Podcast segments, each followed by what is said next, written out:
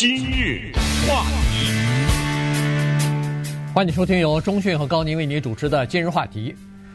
联邦的最高法院审理很多案子哈，每年。那么今年呢，有一个案子在审理，但是很少被人提及到。所以今天呢，我们跟大家稍微的聊一下哈，因为这个呢是关于呃全美国的猪肉生产商协会呃被告呃就是告这个 Ross 这件事情哈。呃，这个你一听呃猪肉生产商协会的话，你就知道这个跟。呃，养殖猪有关系，跟猪养殖的生活条件和他们的养殖的这个环境呢是有关系的。对，在这个之前呢，我们每天呃到超市去买肉吃肉的时候呢，不会注意到这些事情啊，不会了解到现在的工业化生产对猪的这个，就是他们从生下来一直到呃这个长完膘，然后再送到屠宰场的这一生啊。了解不多，但是通过这个案子的审理呢，让我们或多或少的知道，其实猪这一生还是不容易的。呃，这个案子啊，其实它的影响的面非常的大。你听了我们今天的解释以后，你就知道为什么它明显呢是超出了关于猪的饲养的问题。首先呢，说一下二零一八年加州的民众投票呢通过了一个第十二项提案，那么通过了就变成法律了。在这个第十二项提案当中呢。特别清楚的是说，对于鸡、牛、猪的饲养有一个具体的要求。之前太残酷了，现在要求给他们空间。这里面有很多技术，比如说几乘几、几乘几。呃，过去是几乘几，现在你必须得给它几乘几。这样的投票的结果是百分之六十三的加州的居民通过。这个六十三还是蛮多的，就说明我们加州的居民呢比较有同情心。但是同情心是有代价的。当你要求鸡、牛、猪，至少这三种这样的动物啊，给他们改善环境的时候，那么另外一句话就是，我作为一个加州的居民，我愿意多付钱，在这三个肉上，是吗？对，对不对？哎，就等于是因为你让人家改了，人家得花钱呢，所以这是一个情况。可是接下来呢，本身对于鸡和牛的争议不大。因为人们一直觉得，确实是我们对鸡和牛太残酷了哈，所以这个影响不大。再加上还有一个原因，就是加州有很多鸡，加州有很多牛，这也就算了。可是猪，加州没有。我说这个没有是夸张啊，是为了给大家一个比较深的印象，就是百分之九十九点八七的猪肉在我们加州，我重复一遍，九十九点八七。我们的猪肉是来自于外州，所以这个时候你通过了一个十二项提案，就是第十二号法案，你通过了，您通过的倒挺轻松的。我这加州，如果你不符合我的规定的猪的话，我就不能卖的话，你将近百分之百的都是外州生产的，美国第四十九个其他的州都得因为你的这个州一个法案通过就得改啊，我就得改我的猪圈呢。我凭什么因为你的州一一个法律改我的猪圈呢？增加我的花费啊？那么于是呢，他们告了，他们告的这个 Ross 是谁呢？是 Cameron Ross，这是我们加州的一个叫做食物食品与农业部的或者农业局的一个局长吧啊，所以其实就是用他的名字 来进行这个诉讼。那么接下来的问题就是这样的：现在既然告了，那么就一层一层的告哈。不不停的被驳回，最后呢就上到了最高法院。最高法院呢，昨天已经有一轮的问答了，啊、呃，特别的有趣。结果最高法院发现这个问题大了去了，嗯，麻烦大了，现在不知道怎么裁决了。所以我们来看看这事情的影响，为什么远远的超出了猪肉？对，呃，他为什么可以告呢？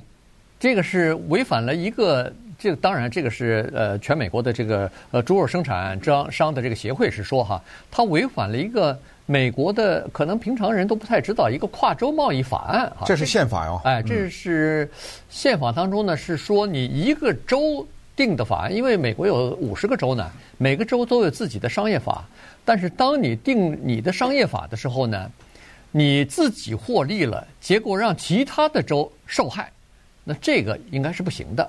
除非你可以解释，你可以让最高法院，你告诉法院说，我这个做法啊，我受益的这个程度和别的州受到损害，或者是增加他们的负担的，这个相互之间是可以抵消，或者是可以平衡，或者说是我别无其他的办法，只有这个办法才可以。那么在这种情况之下是可以的啊，所以呢，现在就要看最高法院在这个问题上怎么裁决了。这个就涉及到其他的州的养猪场了啊，养猪场它必须要根据加州的十二号提案里边的规定。给猪有足够的空间啊，提高他们的生活品质吧，等于是。嗯。呃，那么这样一来的话，那这些猪农养猪场的这些呃猪农，他们的成本就提高了。那么，你你也可以不按照十二号法案的规定来做，那您的州您的那个猪呢，就别卖到加州来了。对。基本上就是这样。嗯。你要想卖到加州，你就得按我们的这个法案去做啊。所以呢，现在情况就是这样。所以现在啊，我们稍微的看一下。猪现在基本上啊，在美国实现工业化的养殖以后，他们大概的处境是什么样子的？呃，那个时候呢是差不多十九世纪末叶或者是中末叶的时候呢，那个时候美国人人口啊各方面也比较少，而且呢，呃，这方面也可能条件比较好一点，所以那个时候的猪呢是生活在野外的，他们可以自由的行走。所谓这种野外，就是猪圈里面啊，那个圈呢比较宽大。呃，猪可以在里面跑来跑去的，但是到了一九六零年的时候呢，这个情况发生了一个比较大的改变，就是叫做从野外入箱，就是箱子的箱啊，等于是一个猪就一盒子，嗯，就等于那个盒子小到什么程度呢？到了恨不得它转身都转不开的地步。这个呢，光是用想象，你就可以想到猪的痛苦。因为猪呢，它是一个喜欢跑动的动物，它还是一个合群的动物，它是个群居的动物。就是猪和猪之间，它们有沟通的啊，他们希望能够有来往。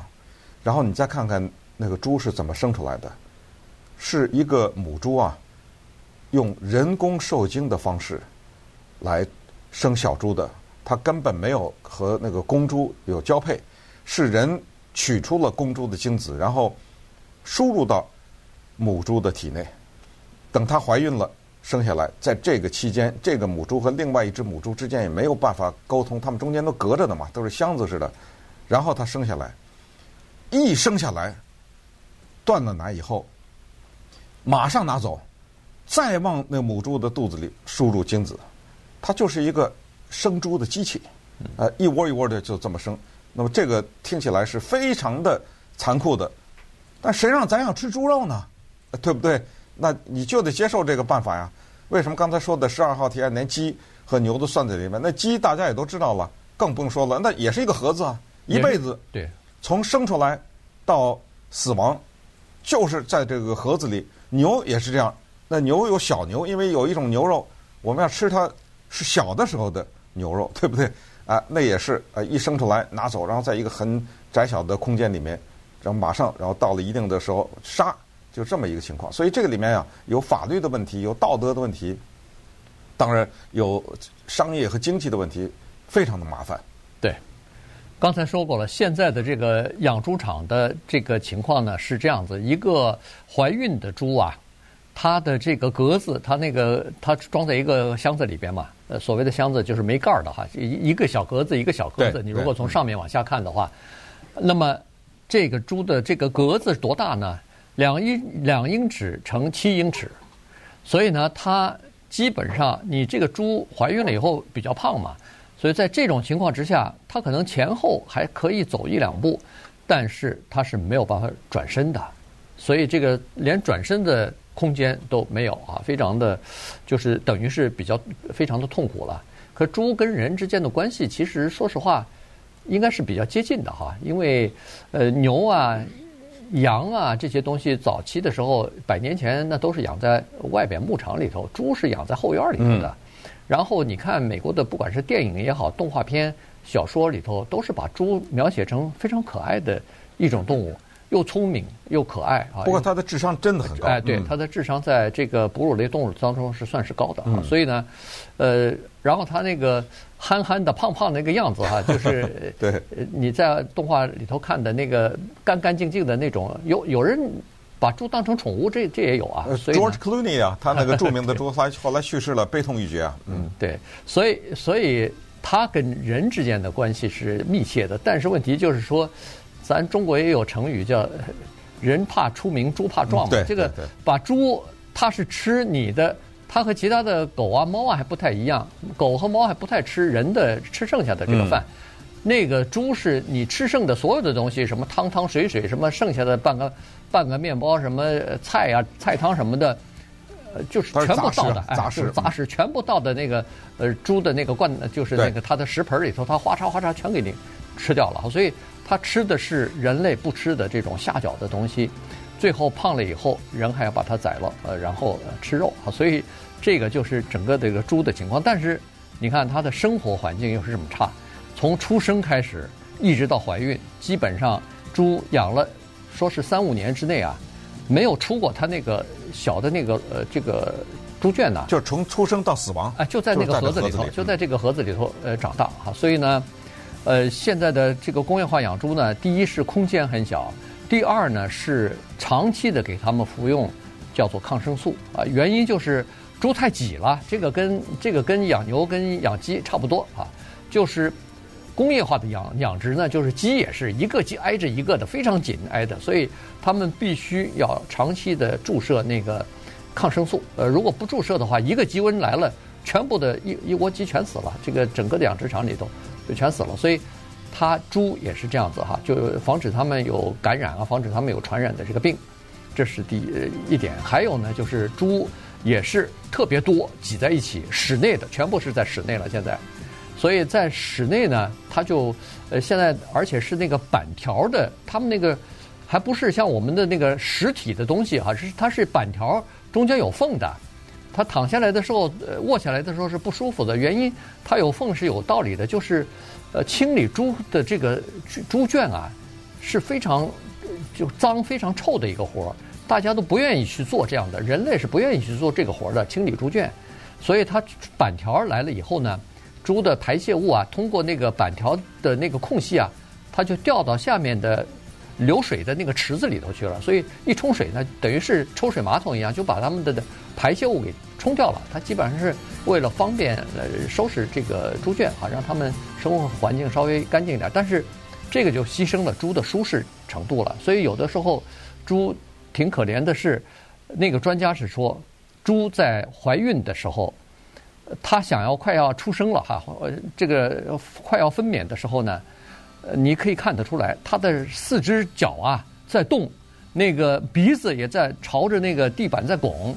实际上，他是想为自己做一个就是生养的这个巢啊，就是做像鸟巢一样的。他希望有一点草垫在他的下边，他希望有一个东西垫在他下面，给他一种舒适感和安全感。但是他什么都没有。但是可是呢？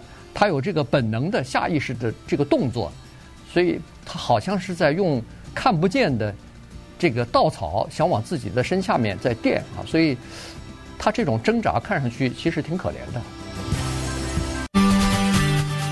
今日话题，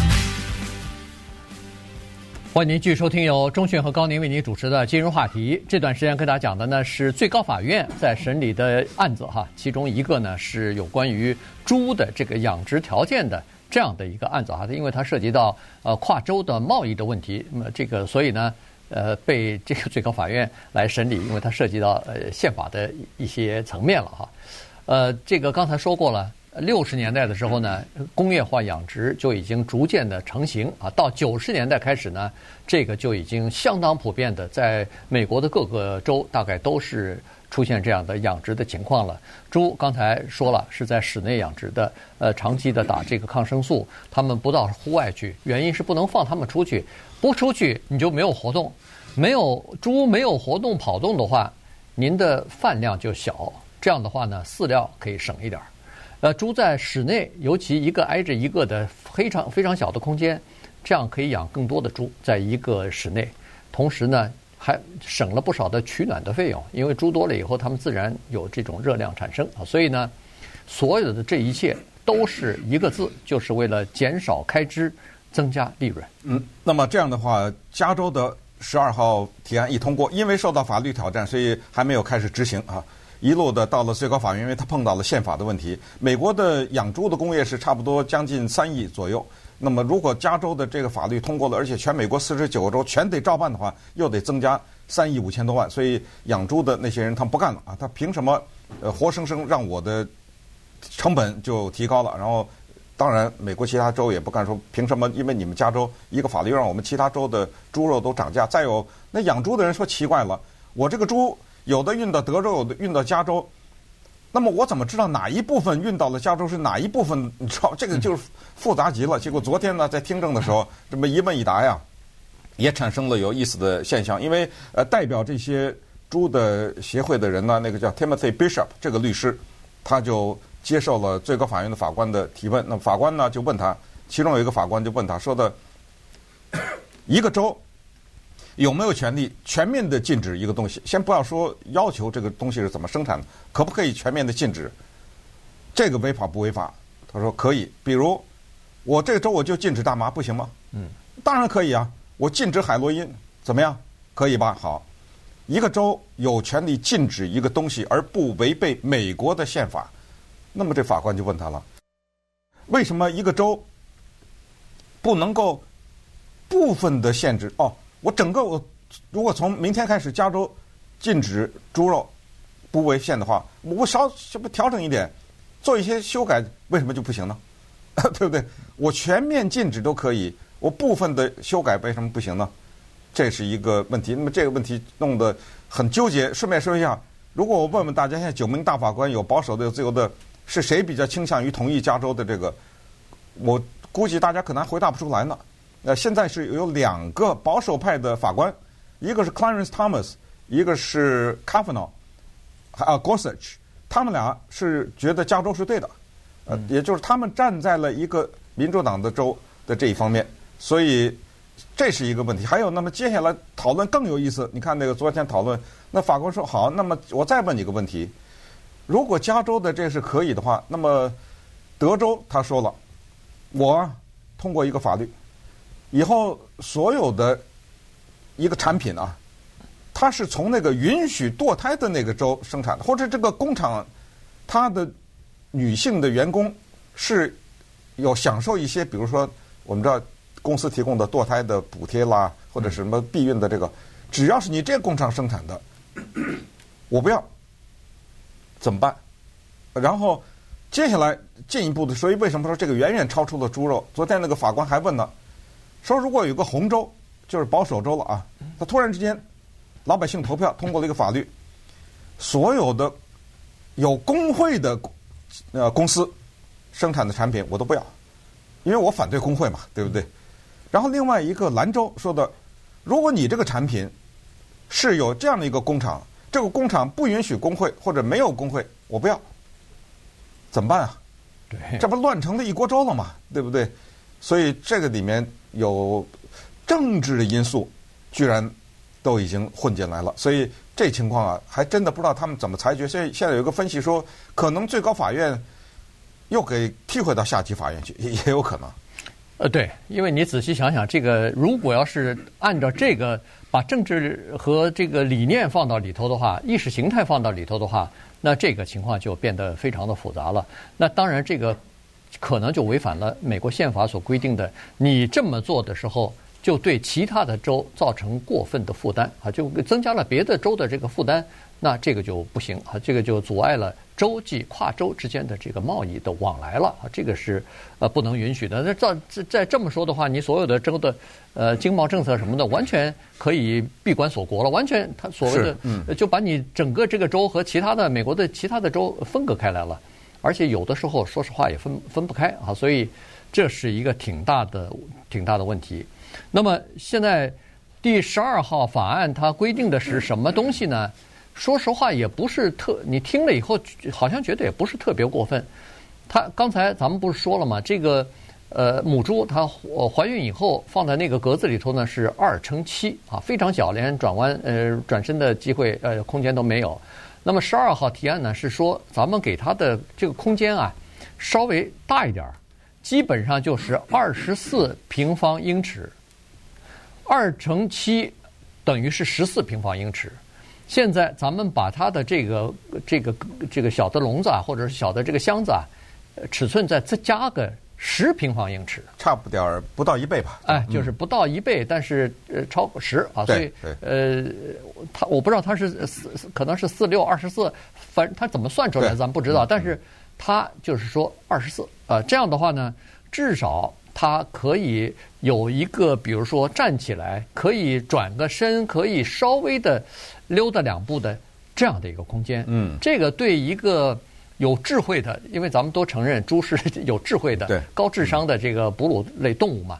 对一个有智慧、有知觉的一个哺乳动物，而不是一个这个某一个生产的产品，没有知觉、没有感情、呃，没有灵魂的这样一个一个工厂生产出来机械产品，对对他来说不过分吧？对。那么接下来还是麻烦的，所以你看，呃，今天跟大家一早上聊这个猪肉，可能一开始大家都没想到。这么加州的一个法案，没想到这么广的影响，而且背后生出这么多的枝节来。麦当劳、Burger King 在那儿起哄了，现在 对不对？哎，这样的连锁餐厅，他们当然很多的是呃那个牛肉哈，但是他们也有一些猪肉的产品吧？当然，当然。对，他们现在已经说了，如果给我提供猪肉的这一个养殖的厂吧。它的那个养殖，呃，不符合刚才说的这个多多少升，这二十四或者多少，我不要。哎、呃，这个跟那个州又没关系，这是一个连锁的国际性的这么一个大的公司。那么这个就给那个养猪的人又施加了一些压力。还有就是，美国现在除了加州以外啊，还有九个州有类似的要推出来了。呃，欧盟也要推行这个东西。其实呢。就是说，这里面的一个基本的，可能就是一个人对动物的同情的问题。也就是说，我们宰杀它们，我们吃它们的肉，但是呢，可能呃，在它们的生长的环境当中啊，可能还是要同情。这里面就有一个人物叫做 Temple Grandin，呃，Temple Grandin 呢是一个有呃那个叫叫自闭症的这么一个女性啊，但是呢，她在就是牛的屠宰这方面的贡献非常大。顺便说一下，有一个非常有名的电影，这个电影的名字叫《Temple Grandin》，是用这个女的名字命名的，是 Claire Danes 所主演的，这一个好莱坞很大的一个明星啊。她就是说，这个有自闭症的这个女性呢，她就发现这个牛在被屠宰之前非常的痛苦，所以她呃，当然这都是你说虚伪也行，但是她就是给她制造了一个骗局，就是让这个牛不知道它要被屠宰。那么这样呢，她很开心的往前走。那么这个时候。呃，当然，这这里面背后有一个理论了。呃，这个理论就是说，当一个动物知道它要被屠宰的时候，它身体里会释放出一些毒素，什么之类的啊，有这有这种理论。那那那个咱们就不管了哈。我的意思说，就是说，他也站出来。现在因为在审理嘛，他也说，他说确实是这个。他的比喻就是什么呢？他说外人可能不知道，呃，养猪的人知道，一个猪从它生出来到最后被宰杀，它的一辈子就是生活在一个。飞机上的椅子，那个空间里，就是一辈子坐在这椅子上到死。对，所以有一些人他比较感性哈，就是说，他说我们是从这个呃认知感知，你看到这个这些猪的生活的条件，而不是从呃什么科学啊这这这方面哈呃驱动。